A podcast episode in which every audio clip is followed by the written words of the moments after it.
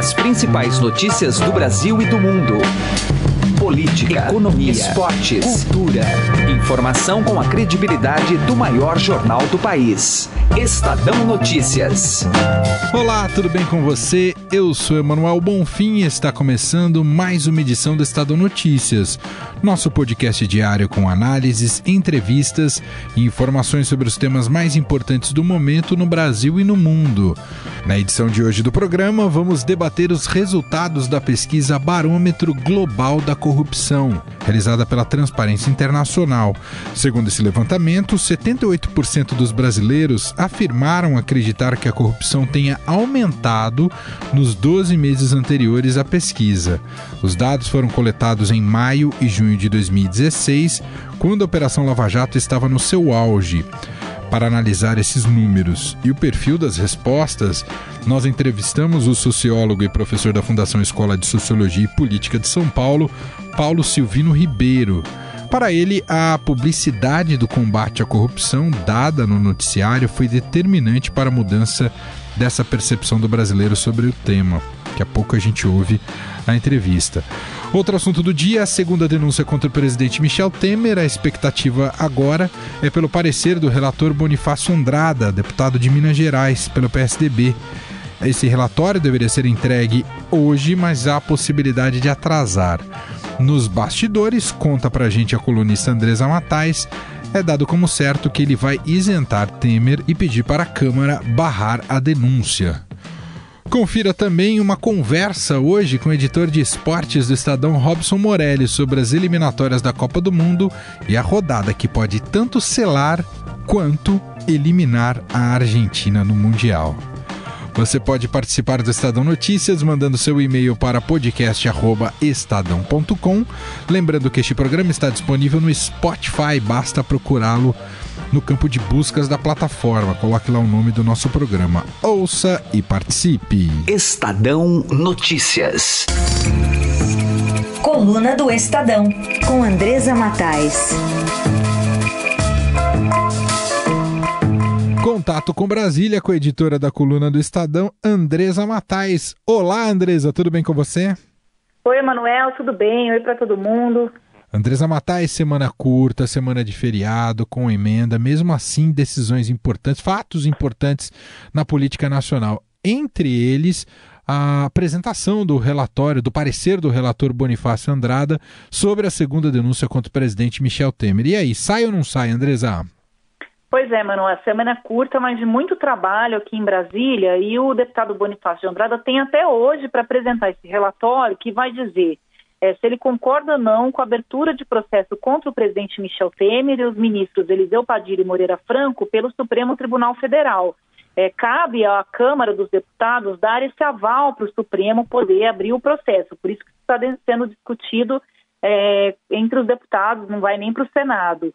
Agora, ele está fazendo um pouco de suspense e está dizendo que talvez possa pedir um pouco mais de prazo para concluir o seu parecer. Agora, não passa dessa semana, viu, Emanuel? Se não for hoje, vai ser amanhã e o Palácio do Planalto tem toda uma expectativa de liquidar esse assunto o mais rápido possível. Eles acham que o Bonifácio de Andrada vai dar um parecer é, pelo arquivamento da denúncia, que foi apresentada ainda pelo Procurador-Geral Rodrigo Janot, e aí o governo vai continuar seguindo aí uma vida normal, claro que das comissões de Constituição e Justiça, isso ainda vai para o plenário do, da Câmara dos Deputados, mas o plenário é, tende a acompanhar a decisão da CCJ. Então, o Palácio do Planalto tem ali os seus contadores de votos, é, eles avaliam que o placar vai ser muito parecido com a primeira denúncia contra o presidente Michel Temer, e o presidente Temer, é, todo mundo sabe, conseguiu ali uma vitória, não, não, não, não houve autorização para que ele seja processado pelo Supremo, eles acham que vai se repetir. É claro que os métodos para isso são os mesmos. Então, emendas parlamentares a rodo, cargos, é, algumas indicações que estavam ali travadas agora estão sendo liberadas, e também há muito medo é, de parlamentares de votar contra o presidente Temer e depois ele ganha de novo, e aí a pessoa perde todo o canal que ela tem é, na esplanada dos ministérios, num ano aí é, batendo as portas aí das eleições. É muito importante é, para os deputados, principalmente, é, apresentarem né, resultados nos seus estados no ano eleitoral. Então, tudo isso está sendo colocado num pacote e causa um certo alívio no Palácio do Planalto é, de que essas denúncias vão ser novamente arquivadas. Andresa, e com relação ao comportamento do presidente da Câmara, Rodrigo Maia, ainda preocupa o Planalto, Andresa? Olha, sempre há um clima de desconfiança, né? Será que o Rodrigo Maia está atuando para derrubar o presidente? Porque na, se o presidente Temer for afastado do mandato em caso de abertura de processo contra ele no Supremo, quem assume é o Rodrigo Maia. Então ele tem ali a faca e o queijo na mão, ele, ele opera bem dentro da Câmara dos Deputados, ele é muito ouvido ali pelos deputados. Só que o Rodrigo Maia ele não conseguiu se viabilizar como um nome é, que possa suceder o presidente Michel Temer num caso aí de vacância. Então, é muito difícil que ele esteja realmente operando para prejudicar o presidente Temer. O que acontece é mais a rede de fofoca e de intrigas que corre solta aqui em Brasília, Emanuel. É, tanto homem junto, eles falam que as mulheres são fofoqueiras, mas os homens também são, viu? Então, até o sogro né, do Rodrigo Maia, que é o ministro Moreira Franco, ele irrita o Rodrigo Maia porque ele diz que ele também está trabalhando para causar intriga entre o Maia e o Michel Temer. Então isso ocorre, é, mas não há nenhum tipo de operação dele é, que possa colocar em risco o mandato do presidente Michel Temer. Ele já deixou isso claro em outras vezes e o que ele reclama, o que ele fica mais chateado é colocar em dúvida essa lealdade que ele tem ao governo do presidente Michel Temer. Muito bem, essa é a Andresa Matais, editora da coluna do Estadão. Volta amanhã aqui com a gente no nosso podcast. Muito obrigado, Andresa. Tchau, Emanuel. Um abraço para todo mundo. Estadão Notícias. O Barômetro Global da Corrupção da Transparência Internacional, divulgado ontem, referente à América Latina e Caribe, onde foram entrevistadas 20, mais de 22 mil pessoas residentes em 20 países da região, esse barômetro indica que, quanto à percepção de corrupção, 78% dos brasileiros afirmaram acreditar que tenha aumentado nos 12 meses anteriores à pesquisa. Já tratar um pouco desse tema, conversando agora aqui no Estadão com Paulo Silvino Ribeiro, ele é sociólogo e professor da Fundação Escola de Sociologia e Política de São Paulo. Professor Paulo, tudo bem com o senhor? Obrigado por atender o Estadão. Tudo bem, e você? É um prazer sempre poder participar e contribuir, de certo modo, para o debate sobre política. Bom, professor, esse dado aqui de 78% dos brasileiros afirmam acreditar que tem aumentado a corrupção, isso tem relação com. Isso é um reflexo do trabalho da Lava Jato? A gente pode dizer isso, professor? Não tenho muita certeza sobre isso, se de fato podemos uh, confirmar ou, ou, ler esses dados como um sinal uh, de que a Lava Jato tem tido sucesso. De fato, ela tem.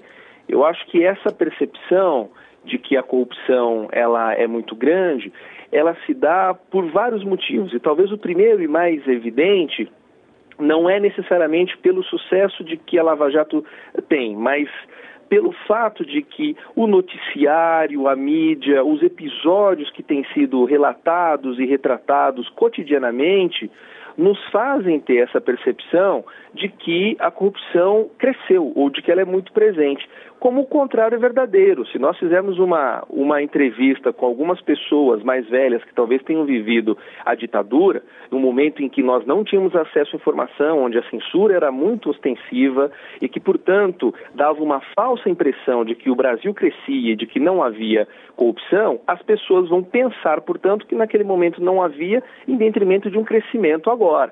Então, penso que a corrupção, infelizmente, sempre fez parte uh, da vida política brasileira e, por que não dizer, até do nosso cotidiano, lamentavelmente, e que, portanto, quer dizer, uh, aí sim, uh, ter, ou seja, relatos e ter a evidência de que processos e de que no caso, uh, investigações especificamente, estão cotidianamente investigando e tratando de fato de casos como esse, chamam a atenção, fazem com que a população, portanto, tenha né, essa percepção de que é maior, mas eu penso que ela não seja maior, eu penso que ela, ela está vindo mais à tona, ou seja, como se nós estivéssemos de fato escavando e trazendo à tona algo que, que infelizmente nos é histórico e que fez parte da formação da sociedade brasileira. Quer dizer, professor, que num certo sentido, do ponto de vista de percepção, a sociedade brasileira melhorou em entender como a corrupção como um mal, mas por outro lado, ainda instrumentos para combatê-la ainda uh, não são talvez tão identificados assim, professor? Os instrumentos estão aí, é o Ministério Público, é a Lava Jato, é a Justiça Brasileira, é o Supremo uh, Tribunal. Agora, o fato é que nós temos que tomar um certo cuidado, porque senão nos parece uh, que aquela velha máxima, que a meu ver é um grande engano, de que o gigante acordou, isso é uma grande bobagem, porque parece que a, a sociedade brasileira o tempo todo esteve atônita e nunca teve nenhuma percepção. É claro que nós precisamos uh, pensar direito qual é, eu diria, a criticidade, a cultura política, como que a política sempre fez parte, em maior ou menor grau, do nosso cotidiano. E que nos parece que agora as pessoas estão cada vez menos acostumadas, aliás, estão se desacostumando e desnaturalizando a corrupção como uma prática. Mas eu, eu, eu quero ponderar, porque nós temos criado em torno da justiça brasileira uma expectativa de que ela sim vai, como alguns dizem, passar o Brasil a limpo. E isso é verdade até a página 52. Quer dizer, ela é importante, né? A justiça brasileira é importante, é um instrumento importante, né? E acima de tudo, eu acho que a sociedade civil organizada, as manifestações que ocorreram nos últimos anos, isso sim contribui muito mais a meu ver, efetivamente para constranger os políticos, para constranger aqueles que têm cargos eletivos, seja no poder legislativo, seja no poder executivo, para que possam, portanto, dizer: olha, a sociedade civil, hoje, eh, em que pese que muitos ainda acreditem e reiterem a ideia de que o jeitinho brasileiro é uma coisa nossa, por outro lado, uma boa parcela, e por que não dizer a maioria, está, portanto, desnaturalizando isso e está, portanto, cobrando pelas redes sociais. E acho que vamos ter agora uma grande oportunidade nas próximas eleições em novamente, quer dizer, a partir desta percepção de quem são esses atores envolvidos em corrupção, em, em, em, em má gestão pública, é a oportunidade que todo brasileiro vai ter em votar, eu diria, dentro de uma outra, eu diria, de uma outra mirada, com uma outra expectativa. O senhor entende que esse debate será o grande o grande diferencial na, na, em certas escolhas eleitorais em 2018, professor? Debate em torno da corrupção? Da corrupção. Esse pode Eu ser um ponto de corte?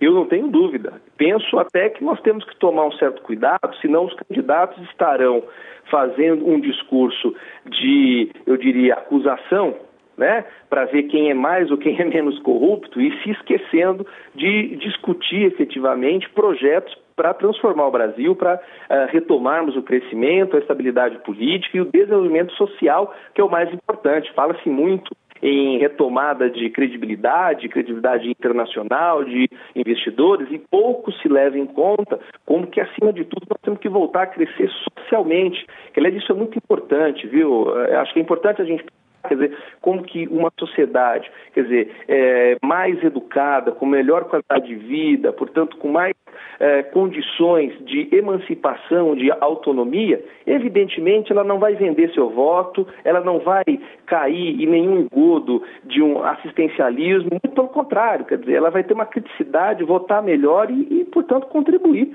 para que o Brasil tenha cada vez menos casos de corrupção, como a gente tem visto aí reiteradamente. Muito bem, nós ouvimos aqui no Estadão Paulo Silvino Ribeiro, sociólogo e professor da Fundação Escola de Sociologia e Política de São Paulo, comentando aqui com a gente um pouco dos dados trazidos e que despertam muitas reflexões do barômetro global da corrupção realizado pela Transparência Internacional. Muito obrigado, viu, professor? É um prazer, conte sempre comigo. Estadão Notícias.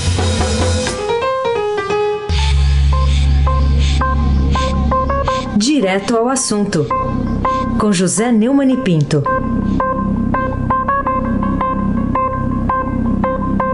Dois episódios recentes no interior de Minas me chamam a atenção para as condições deploráveis em que o Estado brasileiro administra coisas tão delicadas e tão importantes quanto a segurança dos cidadãos, principalmente dos cidadãos mais pobres, e o respeito à vida humana. O primeiro episódio é a tragédia de Janaúba. Todos lemos e vimos e ouvimos a história terrível do vigia que pôs fogo numa creche e matou crianças, adultos e até ele mesmo, a professora heroína dessa história. O outro, o Valteir, que matou a ex-mulher Laís dentro de um carro da polícia quando eram levados para que ela prestasse queixa de uma invasão de sua privacidade pelo ex-marido. Em ambos os casos, a negligência é a causa principal, é uh, o motor, uh, uma cumplicidade da autoridade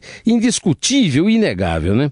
No caso da creche, uma casa muito pobre, sem nenhuma condição de segurança, abrigando as crianças, mas não impedindo a possibilidade de um incêndio. No outro caso, a negligência dos policiais que não algemaram o acusado, permitindo que ele matasse a facadas a ex-mulher e tentasse depois se matar. Em todos os casos, as vítimas são sempre pobres. No Brasil, há sempre é, grandes jurisconsultos, como, por exemplo, alguns ministros do Supremo, este é o caso do Gilmar Mendes, mas de outros também, que estão sempre dispostos a defender a segurança e a integridade física dos ricos que podem pagar advogados. Os pobres são jogados ao relento, à miséria e ao cumprimento de sua dor e de seus familiares. José Neumann Pinto, direto ao assunto. Estadão Notícias.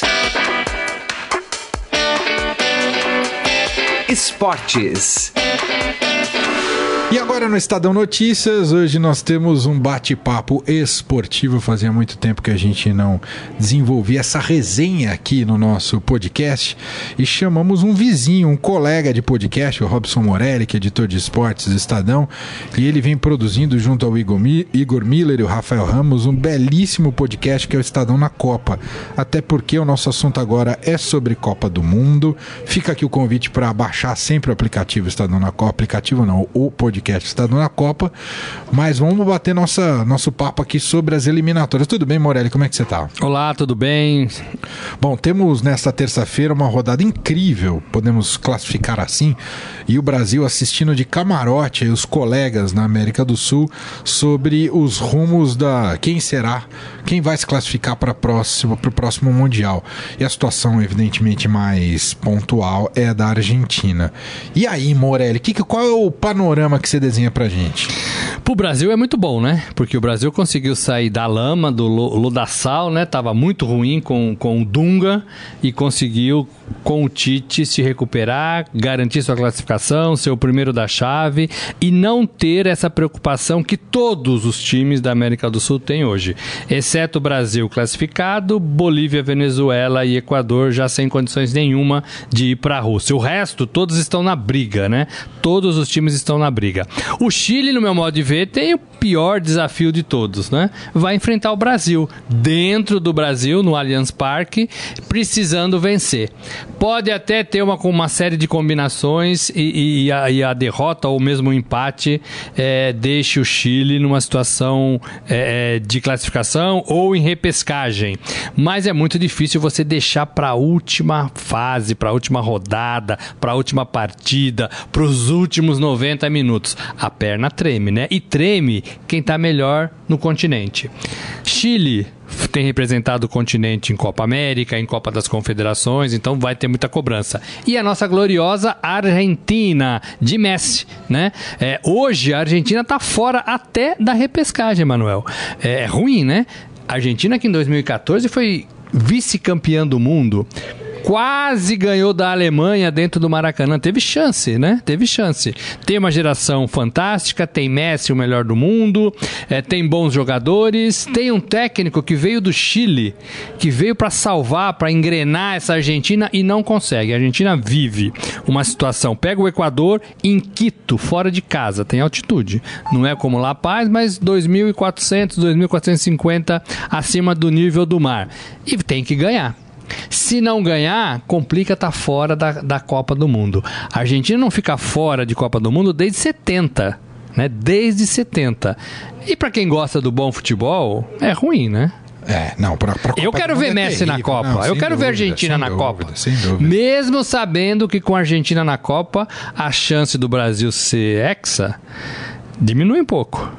Né? Lembra de 90? Claro. O, o Maradona passou pro Canidia e o Canidia fez um gol e derrotou o Brasil e o Brasil veio embora mais cedo. Era do troco. É, pode ser. Foi chamado de Era Dunga, né? É, verdade, Injustamente, né? Porque não injustamente. foi só ele. Morelli, perguntas rápidas pra gente encerrar. De, de 0 a 10, que nota você dá aí pra seleção brasileira do Tite? 10.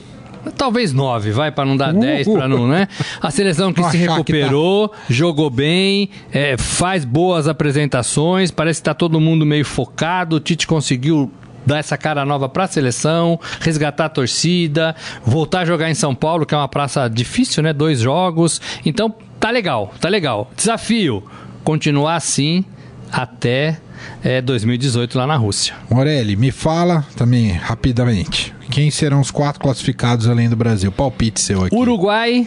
Palpite, né? Brasil já tá. Uruguai. Sim. Acho que a Argentina passa e acho que a Colômbia é, classifica também. Colômbia Brasil, e Peru. Uruguai, Argentina, Colômbia e Peru iria pra repescagem. Brasil, Uruguai, Argentina, Colômbia e, e Peru, Peru. e Peru na repescagem. Na repescagem. É. Então tá bom. Tá passado aqui pro Morelli. Ó, rodada completa nesta terça, os jogos sempre às oito e meia da noite. Tem Paraguai e Venezuela, Brasil e Chile, Equador e Argentina, Peru contra Colômbia e Uruguai e Bolívia fechando essa rodada. E claro, cobertura completa em nosso portal estadão.com.br. Obrigado, Morelli. É isso, um abraço a todos. Estadão Notícias.